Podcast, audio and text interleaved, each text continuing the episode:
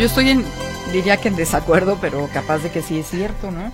Dice Didi Food que los eh, tamales más demandados este 2 de febrero, Día de la Candelaria, son los verdes. ¿Tú coincides? No, claro que no. ¿Verdad que no? No hay como el rojo. Que nos disculpe Didi Food, pero está mal.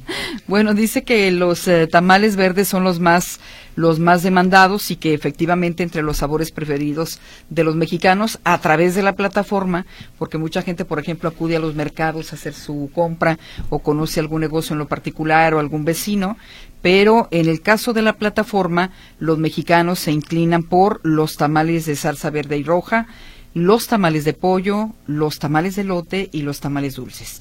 Y bueno, Guadalajara no es de las ciudades que consumen más tamales, sí se encuentra entre las principales, es la tercera. Yo pensaría que la primera es la Ciudad de México, pero tampoco. ¿Cuál es? Monterrey. ¿Ah, sí? ¿Cómo ves? ¿Qué les pasó? Monterrey. Monterrey, Ciudad de México, Guadalajara, Morelia, Culiacán y Durango, ni siquiera el sur del país. No, no, no, es, es extraño. O los tamales, este, estos oaxaqueños tan famosos, mira.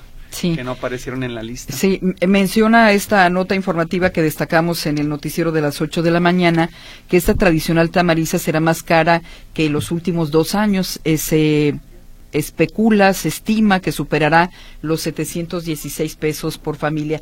El día de ayer yo tuve la oportunidad de comprar 20 tamales y me salieron en 600 pesos. Sí, está elevadito el precio. Fíjate que, creo que en este caso, ahora que entiendo que es una plataforma. 28 pesos por tamal. 28 por tamal buena inversión. Ahora que veo que es una plataforma, me parece que la medición la hacen en las grandes ciudades donde las personas están acostumbradas a comprar y pedir por aplicaciones móviles.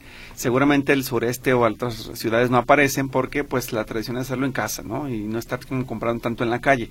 Quiero pensar que es así, pero... Sí, yo coincido contigo. Además, en el sur del país, imagínate eh, lo rico que es la, preparación de los tamales y la variedad.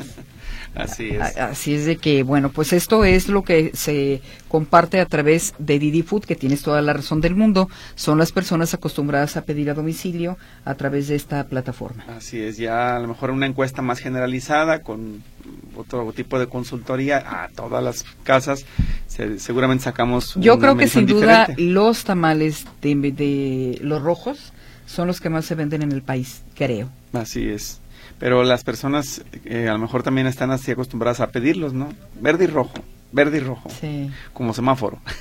sí, sí, sí. Bueno, Marta Smith dice que un servidor de la Nación me dijo que podía seguir cobrando lo de bienestar, pero en ventanilla, aunque la tarjeta vencía en enero y que, eh, que porque todavía no me había llamado para el cambio de tarjeta, es decir, no importa que haya vencido, usted siga utilizando, pero siempre cuando vaya a ventanilla. Luego ya el, en automático supongo que les hacen la renovación. Sí, tiene que llegarle un mensaje o le tienen que llamar. Si no ha ocurrido ninguna de las dos cosas, sí podría ir a ventanilla. Salvador Orozco, cargué gasolina en República y la 50 y vi que alguien se le tiró eh, un gafet de un niño de la escuela del Colegio República Mexicana para que los papás lo reclamen. Es lo que dice don Salvador Orozco. Le agradecemos la atención, don Salvador. Lo dejaría en la gasolinera, supongo, para que vayan por él. ¿no? Porque se lo llevó Sí, sí, ¿cómo lo van a encontrar? Así es, pero bueno, gracias por la ayuda. Vamos a escuchar las portadas, las notas más importantes de los diarios en Jalisco y después el resumen local Noti Sistema. Estas son las portadas de Jalisco. Mural. Ejecutan a tiros a precandidato. El informador. Eficiencia y seguridad. El Peribús cumple dos años. Milenio Jalisco. Jalisco pone en marcha Centro para la Identificación Humana. Diario NTR Guadalajara. Registran 372 casos de abuso sexual. Secretaría de Educación Jalisco. Estas fueron las portadas de Jalisco.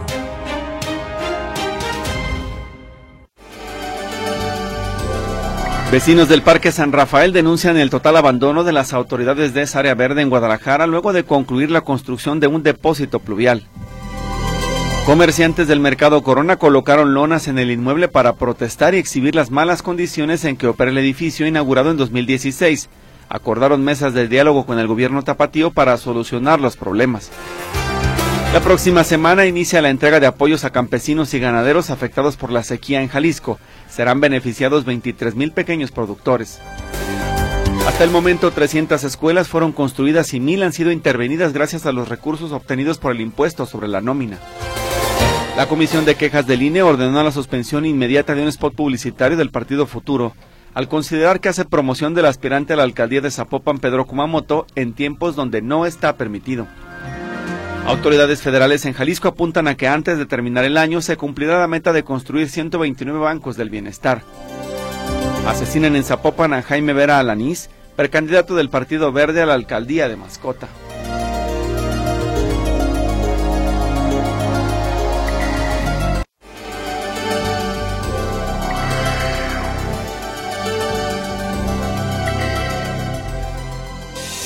El comentario en Buenos Días Metrópoli. Bueno, saludamos al doctor Roberto Castelán Rueda. Él es historiador y filósofo con la recomendación del libro, con la recomendación de la lectura, sobre todo si va a tener algunos días de descanso con este fin de semana largo. ¿O no es así, doctor? ¿Cómo está? Muy buenos días. ¿Qué tal, Griselda? Muy buenos días. Muy buenos días a ti y a todo el auditorio. Espero que, pues, efectivamente tengan un muy buen fin de semana y que hoy disfruten de los tradicionales tamales en este día de la Candelaria. Espero que este salgan muy muy ricos el día de hoy. Hoy quiero hablar sobre, eh, sobre todo es una autora, Lea Ipi o Yipi, no sé cómo se diga, es Y-P-I, y Lea es Lea, no sé si sea tal cual Lía porque es una autora albanesa. Su libro se llama Libre, Libre, el desafío de crecer en el fin de la historia, y está publicado por la editorial Anagrama. El 2021 sale en el original, en albanés, y en el 2023 se publica en español. Es muy raro esto, como lo hemos venido, venido viendo, porque normalmente las traducciones de eh, de estos idiomas que apenas hasta hace poco están en circulación, por así decirlo, eh, en Occidente, pues tardan muchísimo tiempo aquí en, eh, para, para ser traducidas. ¿no? En este caso, en dos años, salió en abril del año pasado, el libro ya estaba traducido. Lea Ipi nace en 1979 en Albania. Ella es básicamente es profesora de política eh, en Londres y en Australia, estudió filosofía y literatura en Roma, su área de estudio, sus áreas de estudio, sus líneas de estudio, de investigación es este, la teoría política normativa, son las teorías de la ilustración y la teoría crítica, es decir, eh, son eh, líneas muy, muy cercanas a la reflexión filosófica, a la reflexión de la filosofía política, sobre todo. Eh, con, con estas herramientas de, filósofa, porque ella también estudia filosofía en, en Roma, es filosofía y literatura en Roma, y con estas herramientas filosóficas, políticas, literarias, se enfrenta a tratar de, a intentar explicarse qué cosa es la libertad. De hecho, este libro llama Libre, el desafío de crecer en el fin de la historia, son toda una serie de, reflexiones que inicia con un grupo de alumnos y exalumnos de, de Londres, todas estas reflexiones alrededor de la libertad, pero lo curioso es que estas reflexiones parten sobre la vivencia personal o la vivencia familiar en distintos tipos de regímenes. El de ella, por supuesto, su nacimiento y hasta los 15, 16 años, eh, 12 eh, estuvo dentro de lo que se llama un sistema de tipo comunista, esos sistemas que nosotros conocimos como sistemas detrás de la, de la cortina de, de hierro. Entonces, esta, este libro es una reflexión precisamente sobre la libertad, pero es un libro de, literatura eh, que partió de una reflexión y de la intención de hacer un libro de filosofía. ¿Por qué? Porque se plantea la idea de la libertad desde su propia, desde su propia familia, viviendo en un régimen que los occidentales consideramos como uno de los regímenes más opresores que pudieron existir en el mundo, como es el de Albania. Hay que recordar que Albania se planteaba como el faro del comunismo. Es hasta 1990, es en los 90 justamente en donde hay una ruptura con, eh, con, con el sistema comunista y Albania inicia una transición. Todo esto es visto a través de los ojos primero de una niña, luego de una adolescente y en general es toda toda una reflexión sobre qué significa la libertad a partir de la vivencia familiar, la vivencia cotidiana y de repente encontrarse sin tu historia, sin tus mismos referentes de las mismas calles, etcétera. Dice Lea Lippi, mi mundo está tan lejos de la libertad como aquel de que mis padres intentaron escapar. Ambos distan mucho de este ideal, pero sus fracasos adoptaron formas muy diferentes y, si no hacemos un esfuerzo por entenderlos, continuaremos divididos para siempre. He escrito mi historia para explicar, para reconciliar y para continuar la lucha. Es un libro muy interesante, muy bien escrito, se lee, es una, es una novela biográfica, pero que hay una profunda reflexión filosófica. Ese es mi comentario para el día de hoy. Muchas gracias, espero tengan un muy buen fin de semana. Igual usted, doctor Roberto Castelán, muchísimas gracias por su compañía, lo esperamos el próximo viernes. Con mucho gusto, Víctor, un abrazo. Gracias. El comentario en Buenos Días Metrópoli.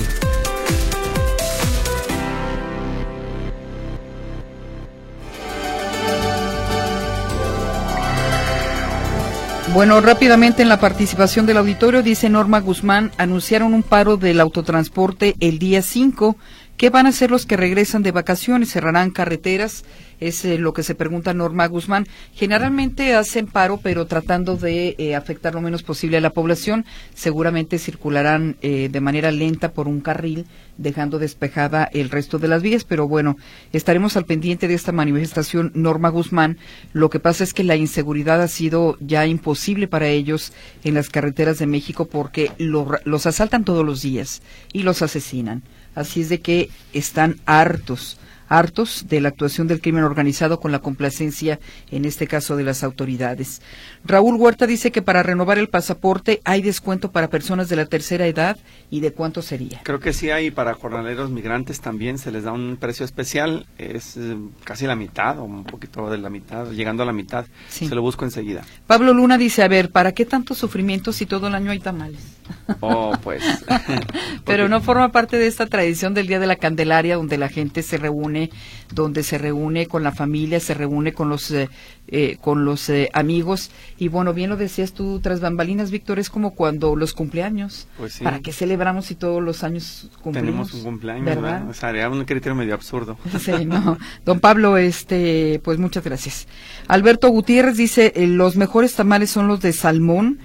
deben salir caritos, ¿no? Pero dice, son los de salmón, los de cordero y los de lechón. Muchas gracias y buen provecho, don Alberto. Jesús Rosales, los tamales, ah, bueno, dice, los tamales buenos son los de picadillo y los verdes. Pero Gris, para ti que son 28 pesos y ganas miles, ah. miles de pesos. Es lo que me dice don Jesús Rosales esta mañana. Ya te revisó la cuenta. No, ya me hizo re... ya te hizo millonaria. Ya me hizo millonaria.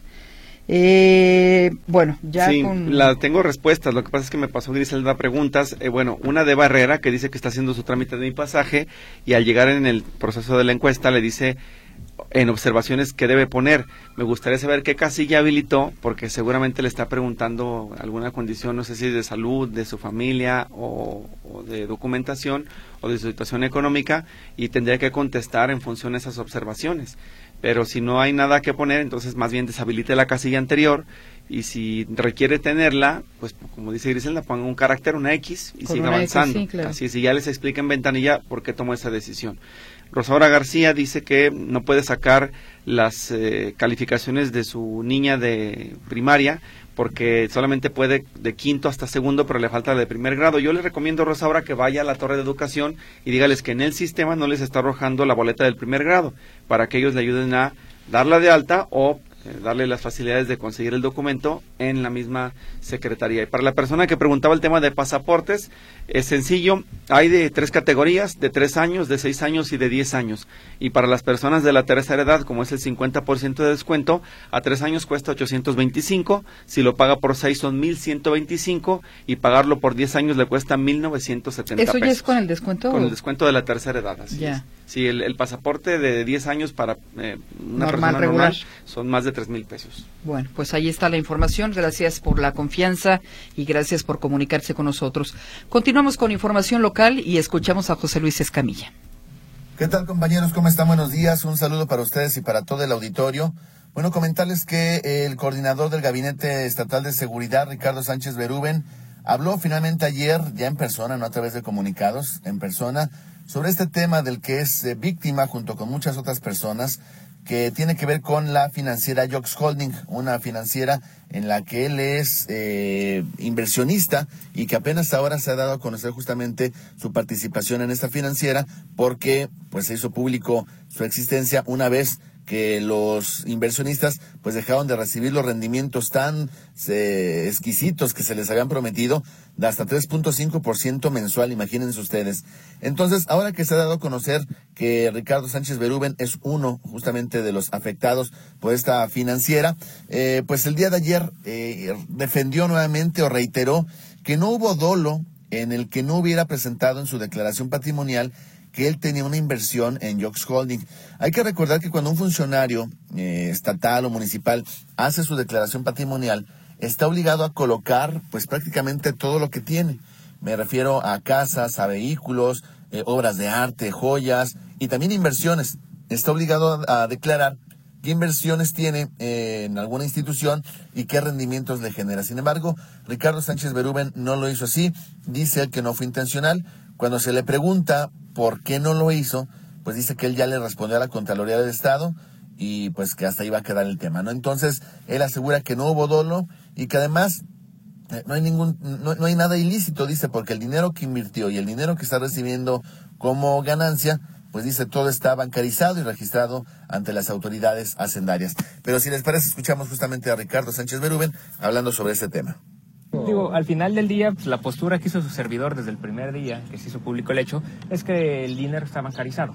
Y al momento de estar bancarizado, reitero, pues hay plan de trazabilidad de, se paga impuestos cuando entra a la cuenta de su servidor y posteriormente sobre los ingresos que se reciben de la como, financiera. como víctima tiene usted una denuncia, ¿Qué- ¿qué seguimiento le ha dado el caso? Sí, claro, pues bueno, al final del día, cuando uno es víctima de un delito hay que denunciar, independientemente de lo que pueda hacer. ¿Por qué? Pues hay que confiar en las instituciones para que se haga la justicia. Y en el caso de las financieras, pues la Fiscalía ha tenido un gran trabajo Y bueno, y lo que decía Ricardo Sánchez Berúben en torno al por qué no presentó en su declaración patrimonial esta inversión en Jox Holding, eh, dice, insisto, que no hay dolo, pero bueno, finalmente podrá ser un tema meramente administrativo, a menos que se descubra o se considere que hay algún tipo de conducta mayor, pero bueno, hasta este momento sería básicamente un tema administrativo que pues según parece no va a tener mayor trascendencia para este funcionario estatal. Hay que recordarle al auditorio, compañeros, que hasta el día de ayer, de acuerdo con la información que daba la Fiscalía de Jalisco en torno al número de víctimas relacionadas con este eh, fraude millonario de la empresa Jox Holding, el último corte que se tenía era de 906 carpetas de investigación iniciadas para eh, o mejor dicho, donde se representan los intereses de 1.453 personas. Es decir, son 1.453 ofendidos en 906 carpetas de investigación. Y el monto ya de lo reclamado en este momento es de 668 millones 822 mil 420 pesos. Es lo que están reclamando las víctimas que les sean devueltos. Mi reporte, compañeros. Buenos días. Bien, gracias José Luis Escamilla, muy buenos días. Nada más que recuerde en este caso la eh, autoridad, estamos hablando de la Contraloría, que deberá eh, tener el mismo trato eh, Ricardo Sánchez Berúben que el resto de los servidores públicos. Si no es una situación grave, omitir tu, en tu declaración 3 de 3 este tipo de cuestiones, ah, bueno, pues que el resto de los funcionarios haga lo mismo, ¿verdad? Sí, y además, eh, si lo pones también en consecuencia de la situación que está enfrentando, ayer la manifestación de los afectados de otro fraude era que, además de que podría tratársele con privilegios en Contraloría, pues también la investigación de Jox Holding avanza diferente a otros casos porque ahí está también el involucrado. Entonces, ojalá que haya trato parejo para todos, eso es lo que se está demandando. Como dicen, eh, y espero no equivocarme en la cita, para los amigos justicia y gracia, para los enemigos la ley a secas, ¿no? Algo así, más o menos dice el dicho, justicia a secas. Eh, simplemente recordamos que debe ser el trato parejo para todos. Así es. Vamos con más noticias. José Luis Jiménez Castro está ya listo en la línea telefónica. Huicho, adelante. Hola, ¿qué tal? ¿Cómo les va? Muy buenos días. Eh, bueno, por fin llega el pasaje, mi pasaje, tal y como lo han estado informando. Desde anoche se dio a conocer que la plataforma se abre efectivamente para las personas beneficiadas y como ya lo comentaba Víctor, solamente los que están en el padrón. No se tiene contemplado abrir nuevas inscripciones para mi pasaje. Únicamente los que están en el padrón, personas de la tercera edad, personas con discapacidad, mujeres jefas de familia y más adelante para estudiantes. De eso se trata. Eh, la, la cuestión aquí es que seguramente, Víctor, tú lo sabes, se van a venir los tumultos, se va a caer la página, eh, la gente va a tener, empezar a tener problemas, y es que todos lo quieren hacer el primer día, el segundo día, el tercer día, y esto satura, satura la página, lo que ha provocado eh, por experiencias de otros años que la página se caiga. Así que bueno, hay que llevársela con calma a los que van a empezar a recibir el beneficio de mi pasaje, que se tardó un mes, un mes, y que bueno, era ya era importante que dieran a conocer la misma. Vamos a ver qué es lo que ocurre en las próximas horas. Eh, tal por otro lado, ayer eh, estuve platicando con la coordinadora de control escolar de la Universidad de Guadalajara, Laura Puebla, sobre la apertura de inscripciones para chavos que quieran entrar a las preparatorias de la Universidad de Guadalajara o de, eh, eh, de nivel más alto, ¿no? Eh, sistema de educación superior, digámoslo así, incluso hasta especialidades y doctorados. Bueno, a partir de ayer y hasta finales del mes se estará llevando a cabo estas inscripciones.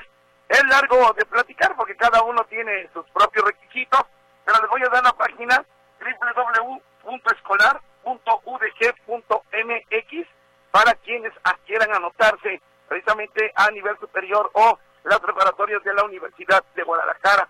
Pero platicaba ayer precisamente con la maestra Laura Puebla respecto a los jóvenes, los jóvenes en torno a pues, la manera como ellos entienden actualmente la educación. Eh, creo que ya lo han comentado ustedes de sobra, sobre todo tú, Gris, en torno a las carreras que son más recurrentes, etc., etc., etc. También le preguntaba sobre los conocimientos que tienen los jóvenes actualmente. Eh, ¿Realmente saben escribir? ¿Realmente saben expresarse? ¿Realmente saben redactar, digámoslo así? Ya no digamos a los que llegan a los medios de comunicación. Cualquier joven, muchacha, muchacho puede escribir. Y digo esto a propósito de lo que comentaba la eh, titular del de IFC, que finalmente decide retirar el, la campaña Votar el Chingón, no tanto porque, bueno, se haya tratado de un, a mí me parece de un comercial de mal gusto, hay quien decía que no es para tanto, eh, bueno, finalmente lo quita por asuntos políticos, pero finalmente lo quita. Y eso es lo importante. Entonces, ella decía había, utilizado este término de votar el chingón porque, porque eh, eh, le podía llegar a jóvenes de 20 a 35 años. Bueno, se etiqueta un poco ahí que todos los jóvenes de 20 a 35 años hablan así. Yo le preguntaba esto a la maestra Laura Puebla, ¿qué está pasando con los jóvenes? ¿Cómo están escribiendo? ¿Cómo están entendiendo incluso los razonamientos en libros, eh, a través de redes sociales y demás? Esto fue lo que me comentó la maestra coordinadora de control escolar de la Universidad de Guadalajara, Laura Puebla. Escuchemos. Puebla. Realmente lo que nosotros hemos estado observando que hacen muchas contracciones, utilizan medias palabras y se identifican entre ellos a lo que se quieren referir. Mm. Utilizan incluso a veces más emojis que palabras. Mm. Entonces, eh, si uno lee un libro, no vamos a tener ese tipo de, de, usos para mm. comunicarnos. Vamos a escribir palabras completas que, como bien lo menciona, la ortografía se va a mejorar mientras entre eh, las personas se traten de entender qué es lo que le quiere decir, como que ya entonces no le toman importancia a la redacción. ¿Y la ortografía? Ahí es donde va, efectivamente, porque escriben palabras cortas, no escriben la palabra completa. Correcto. O incluso llegamos a utilizar el autocorrector, sin darnos cuenta si era la palabra que queríamos escribir o no. Sí. Bueno, pues es lo que comenta la mesa Laura Puebla, coordinadora de control escolar de Universidad de Guadalajara, en torno a la manera como están entendiendo las ideas y cómo eh, eh, comprenden los jóvenes actualmente. Ella recomendaba ante todo, ante todo, leer, pero leer libros, mm, eh, no revistas, bueno, sí revistas, periódicos tal vez, pero sobre todo leer libros con la comprensión y la manera de redactar. Así que queda, ahí queda la recomendación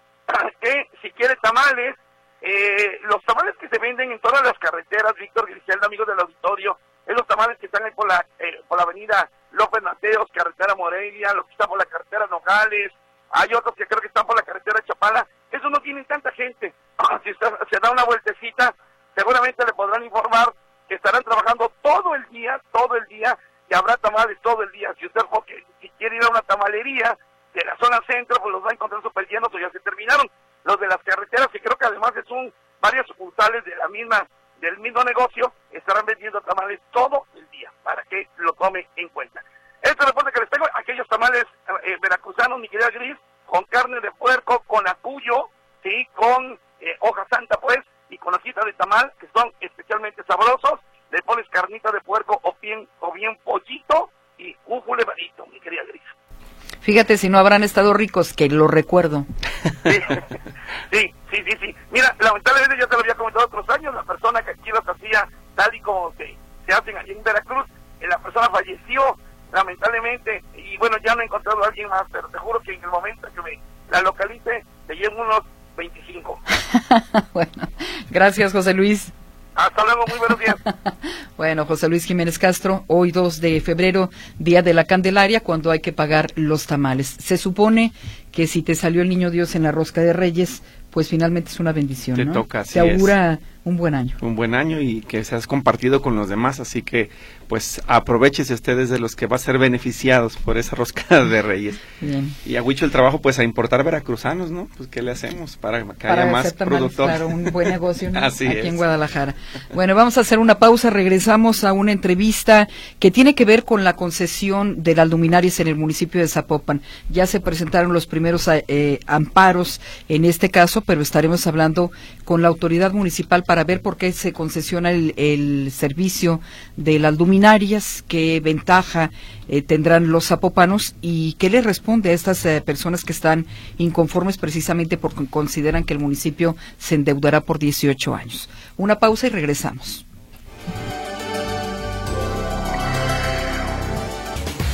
La entrevista en Buenos Días Metrópoli.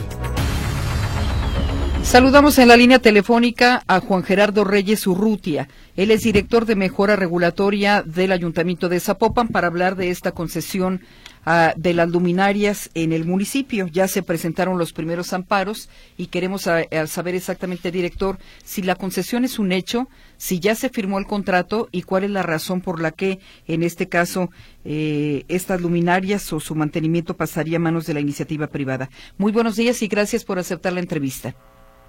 Hola, muy buenos días, Griselda, Víctor. Mm, buenos días a todo el auditorio. Estamos aquí a la orden para hablar de este tema que ha resultado ahí un poquito polémico, pero bueno. Este, antes que nada, déjame decirte que estos procesos que están eh, ahí, digamos, iniciando, pues, eh, tuve yo ayer noticia de un amparo presentado por, por Morena sobre el tema eh, que versa no sobre la concesión, sino sobre la decisión del Congreso, la autorización. Pues es este, la verdad que no estoy bien enterado todavía porque no es muy público, si bien, si bien la noticia no, no sé los pormenores, sé que está algo, escuché sobre la este artículo 15 y 16 constitucionales, pero bueno, habrá que enterarte un poquito más. De lo que te puedo decir es que de este tema del famoso sí o no endeudamiento, pues mira, eh, está súper sencillo para que lo analice la gente.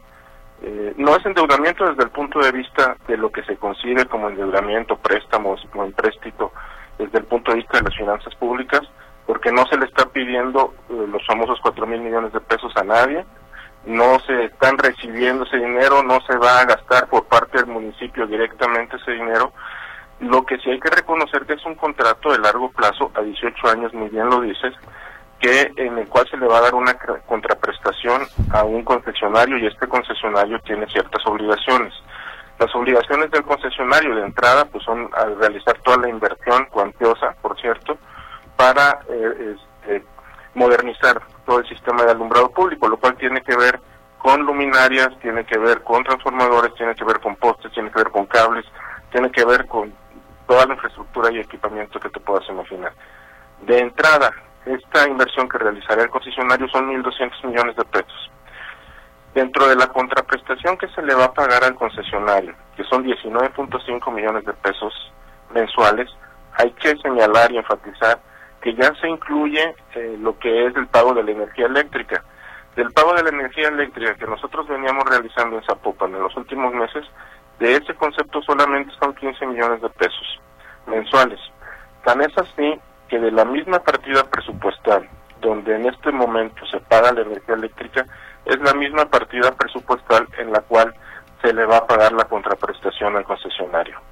Eh, por tanto, es prudente decir que pues ese tema de que es un gasto excesivo y está endeudado el municipio y compromete las finanzas públicas, pues la verdad es que tampoco es cierto. Digo, estos son aspectos muy generales sobre, sobre la pregunta general, pero si quieres podemos ir hablando también de, de los detalles. ¿El contrato ya se firmó, director? Sí, el contrato ya se firmó, sin embargo, no ha entrado en vigor porque para que entre en vigor se tienen que cumplir ciertas condiciones, ¿no? Una de las condiciones que se tenía que, cumplir era la autorización del Congreso. ¿Por qué? Pues porque nosotros no podemos eh, echar a andar la Constitución como tal si no tenemos esa autorización. Eh, también es bueno decir que si bien la concesión, la aprobación de la concesión es facultad plena del Ayuntamiento de Zapopan, lo que el Congreso autoriza es dos cosas. La primera es el término, me refiero a los 18 años porque trasciende la administración y la constitución del Estado de Jalisco es muy clara en ese sentido, de que los proyectos o los compromisos que trasciendan las administraciones municipales tienen que ser avalados por el Congreso. Y en segundo término, este, se autoriza, de acuerdo a una comprobación de las finanzas públicas municipales, la obligación en los 18 años, es decir, lo que dice el Congreso es, este, tú tienes la facultad de hacer la concesión, lo que yo te autorizo es que trascienda la administración y que el, dinero que vas a pagar no te afecta este, grandemente en tus finanzas públicas. Y, el, y, lo demás ya es cuestión de unos trámites administrativos con el gobierno del Estado en el registro estatal de obligaciones, que eso es lo que estamos haciendo en este momento. ¿Por qué generan el contrato o se hace la concesión al final de la administración y prácticamente antes de irse? ¿Qué fue lo que pasó que no se hizo con más anticipación? Ok, esa es muy buena pregunta. Mira, esta concesión viene desde 2017. En 2017 se implementó y por diferentes circunstancias, eh, una de ellas muy importante que es técnica, acerca de un registro ahí este administrativo en la Ciudad de México con la Secretaría de Hacienda, que entre paréntesis aprovecho para decir que no tiene nada que ver con la viabilidad financiera del proyecto. Eh, es un tema que fue ahí como de, una cuestión de, contraposición jurídica. Pero bueno, eh, se, se vino trabajando desde 2017 eh, se quedó en un poco en stand-by. La relación con el concesionario siguió porque el concesionario, a pesar de que la concesión no entró de pleno, tiene un, derecho creado. Venimos trabajando con él. De hecho, se hicieron algunas relaciones comerciales. Él, él interpuso también procesos jurídicos para respetar, para que se hicieran respetar sus derechos. Y al final eh, se llegó a una negociación durante todos estos años yo te diría, y esto sí lo digo de manera muy sincera, es coincidente que esto se dé al final de la administración, porque es algo que ya veníamos trabajando. En eh, esta oportunidad, esta última negociación con el concesionario la venimos trabajando desde 2022. El concesionario accedió a cambiar algunas de las condiciones de la concesión y eso nos ayudó muchísimo para que pudiera salir adelante. Por decirte algo, lo más importante, Anteriormente, el pago de la concesión estaba garantizado con participaciones federales del municipio, en, digamos, en la primera versión de la concesión. Ahora que se renegoció con el concesionario, ya no es necesario involucrar las participaciones federales del municipio como garantía. Ahora será, como ya lo mencioné, garantía, perdón, el pago directamente de una partida presupuestal municipal. Entonces, este, es, ya para resumir un poco la, la respuesta, pues es, coincidente porque se viene trabajando ya desde ese tiempo con el concesionario para poder lograr activar la concesión en beneficio de todos los ciudadanos. Ahora, director, ¿por qué el Ayuntamiento de Zapopan deja en manos de la iniciativa privada el mantenimiento de las luminarias? ¿Cuál es el diagnóstico? ¿Por qué no tuvieron la capacidad de continuar con este servicio? ¿Y cuál es el beneficio de los, eh, para los zapopanos? Usted mencionaba que se trata de la modernización de este servicio. ¿Exactamente a qué están comprometidos y cuándo lo notará la gente? Sí, claro. Mira, eh, este, en primer lugar, es, todo este tema empieza, toda esta historia empieza desde 2015, cuando llega el presidente Pablo Lemus en su primera administración. La verdad es que este, cuando se llega en esa administración hay un problema muy severo con las luminarias. Desde el punto de vista de una ciudad apagada, estábamos hablando de un 40% de ineficiencia en el alumbrado público y aparte tenemos un problema jurídico porque al, al fin de la administración de Héctor Robles, por un tema administrativo en una adquisición de luminarias, había una imposibilidad jurídica por parte del municipio para adquirir cualquier cosa que tuviera que ver con alumbrado público. Entonces imagínate una ciudad apagada al 40% y sin la posibilidad de adquirir una sola luminaria por una por una este por una orden del administrativo, pues estábamos en, en el hoyo totalmente. Se empezó a trabajar de manera que esto se solucionó jurídicamente, pero el tema del alumbrado público pues siguió totalmente en decadencia. Empezamos a trabajar con la posibilidad, pero nos dimos cuenta de que para poder modernizar el sistema, para poder realizar lo que se tenía que realizar, necesitábamos como municipio invertir mil millones de pesos, dinero que en aquel entonces no se tenía. Si bien a lo largo de estos últimos años, de estos últimos nueve años, las finanzas del municipio se han tornado muy positivas, pues en aquel entonces la verdad es que no lo eran así. Entonces necesitábamos mil millones de pesos para invertir para la modernización del alumbrado, no se tenían. Se empezaron a revisar varios esquemas, este, arrendamiento, acción público-privada y se concluyó que el, la figura que mejor podía ajustarse era la concesión al amparo de la ley de la administración pública municipal. ¿Por qué? Porque la concesión nos dice, simplemente es, le, le puedes eh, ceder el, el servicio público a un privado bajo ciertas condiciones obviamente y que el privado brinde el servicio y nosotros le damos una contraprestación. Entonces ese es el primer tema, teníamos una eficiencia muy grande que no íbamos a poder superar en el corto plazo.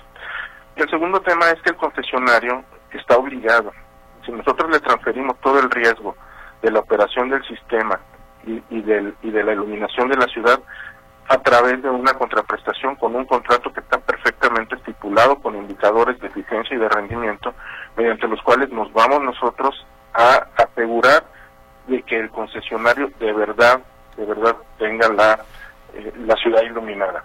Me han preguntado que por qué nuestro proyecto será exitoso cuando en otras oportunidades, en otros municipios del país, eh, proyectos similares han fracasado. Yo te diría que, que digo, el, el futuro nadie lo puede prever al 100%, ¿no? Pero lo que sí te puedo decir es que lo que nosotros hemos hecho diferente es que nos cuidamos mucho en este contrato de concesión de tener bien establecidas las penas convencionales y los indicadores de rendimiento, de manera que el concesionario tiene muchos incentivos para hacer bien su trabajo. Ahora, director, ¿el mantenimiento y la reparación de las luminarias queda a cargo de la empresa o del ayuntamiento? De la empresa. La empresa tiene concesionado o tendrá ya concesionado cuando entre en plena vigencia todo el mantenimiento y operación del alumbrado público. Ojo, esto no quiere decir que desaparece nuestra dirección de alumbrado público, porque para, pasarán de, de tareas operativas a tareas de supervisión para vigilar que, que la ciudad de verdad esté bien iluminada. ¿Y en cuánto tiempo se tendrán los reportes? Que lo que le importa a las personas es saber si algo falla, cuán, en cuánto tiempo se resuelve. Eh, este, esto es súper importante.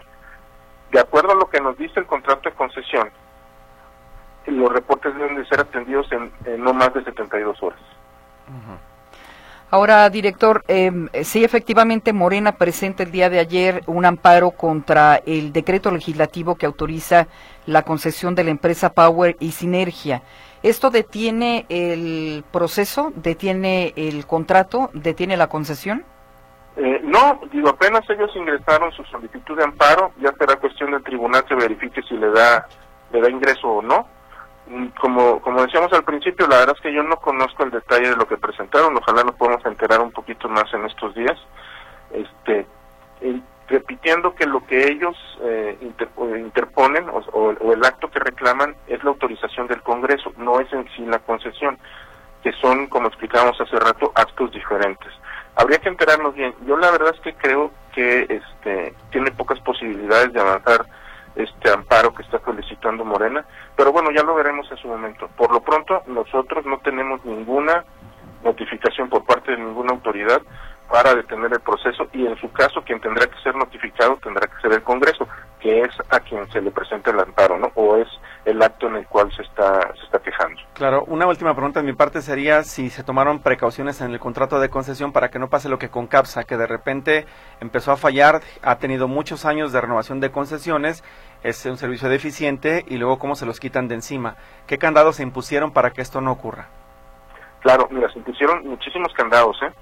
Muchos candados, por ejemplo, eh, parte del tema de la concesión es que se va a hacer, pues, obviamente, toda la inversión. La inversión que se hará son de 1.200 millones. Esta inversión tiene que ver, sí, con la colocación de luminarias, pero también con la colocación de mucho equipo y la implementación de infraestructura. Y una parte importante de todo esto que se va a colocar es una plataforma de monitoreo. Mediante esta plataforma de monitoreo, nosotros y la ciudadanía va a saber perfectamente bien cuáles luminarias están prendidas y cuáles apagadas. Esto para lo que nos sirve es para determinar el grado de eficiencia. Si el grado de eficiencia no es el acordado con la concesionaria, lo vamos a penalizar en su contraprestación.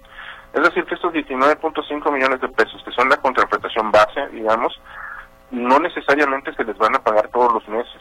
Si tienen luminarias apagadas, de acuerdo a, las consideraciones que tiene el contrato, le vamos a reducir su contraprestación. Si no contesta los reportes ciudadanos, si no los atiende en 72 horas, le vamos a reducir su contraprestación. Por todo eso se tendrá que hacer una contabilización muy detallada, esa será tarea de la, de la Dirección del Alumbrado Público, mediante la cual le vamos a decir, híjole concesionario, este mes tuviste tantas luminarias apagadas, no respondiste a tiempo tantos reportes ciudadanos, por lo tanto en el lado de 19.5 te tocan 18 millones de pesos. Entonces, esto creemos que va a ser un muy buen incentivo para que la concesionaria sea óptima, porque así como puede recibir 18, puede recibir 15, puede recibir menos, lo cual ya le empieza a afectar directamente en sus, en sus finanzas. Y este y al final también pues ellos pues, van a su utilidad, entonces eh, no van a permitir que esto pase. Por otra parte, si nos damos cuenta, de acuerdo a los mismos parámetros del contrato, que estas fallas son constantes en cuanto al servicio que da la concesionaria, también les podemos retirar la concesión, eso está estipulado totalmente y no no nos vamos a ir a renovar y otra vez y, te permito y, así con, con reglas laxas. Las reglas son perfectamente establecidas y eso nos va a ayudar mucho a que tengamos realmente una concesión eficiente. Bueno, eso es lo ideal. Vamos a ver en la práctica cómo se dan, porque generalmente las concesiones o las empresas concesionarias terminan saliéndose con la suya. Por lo pronto, director, ¿cuándo entra en vigor? Eh, bueno, ahorita nosotros desde el punto de vista, eh, digamos, administrativo, solamente estamos esperando ya que se haga el trámite en la Secretaría de Hacienda del Estado para la inscripción de, del contrato y una vez que se dé eso ya sería la condición, bueno, y por ahí se, se, tiene que firmar también el fondo del fideicomiso mediante el cual se le va a pagar al concesionario, estamos hablando pues, de muy poco tiempo, de días prácticamente para que ya pueda entrar en vigor la operación, ustedes desde luego van a tener la noticia para que por favor nos hagan nos ayuden a, difundirlo ante la ante la ciudadanía. Bien, pues le agradecemos mientras tanto la información complementaria de este tema. Estaremos, como usted dice, al pendiente y le agradecemos el que haya compartido la información. No, es un gusto y la verdad es que estamos a la orden para solucionar cualquier duda porque creo que esto merece ser aclarado hacia la, hacia la ciudadanía, que todo el mundo vea que todo esto se maneja con transparencia y ustedes son eh, en ese sentido un brazo muy importante para que todo esto se dé de la mejor manera. Gracias por la conversación. Muy buenos días. Gracias, buenos días. Juan Gerardo Reyes Urrutia, director de mejora regulatoria del Ayuntamiento de Zapopan. La entrevista en Buenos Días Metrópoli. Bien, 8.58, nos queda un minuto. Sí, nos tenemos que despedir, decirle que el próximo lunes le dejaremos eh, algunos programas especiales para que usted nos pueda seguir acompañando en esta frecuencia, al 11.50 de AM. Y aquí lo esperamos a las 6 de la mañana el día martes. Muy bien, que descanses, Víctor. Igual tú, Griselda, El próximo martes cargados de energía y con mucho ánimo y actitud. Que pase un excelente fin de semana largo. Si viaja en carretera con mucha precaución, nos vemos de regreso el próximo martes.